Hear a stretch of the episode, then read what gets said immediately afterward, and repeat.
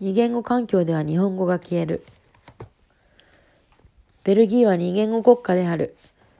ワロンと呼ばれるフランス語を話すグループとフラミッシュというオランダ語を話すグループがいる。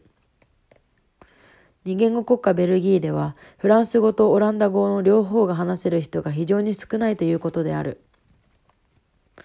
例えば管理になるためには二つの言葉が話せなければならない。そのための試験を受けなければならないというのである。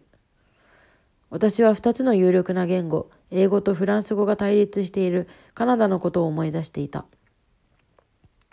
私のオランダの友人の息子は、英語の幼稚園に行って英語ができ、ドイツ語もオランダ語も十分話せるし、完全な日本語も話している。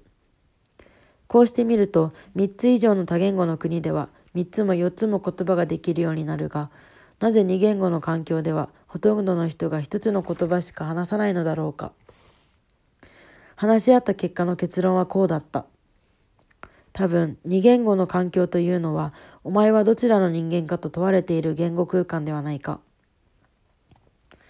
二つの言語が共存しているのではなく、対立しているのであろう。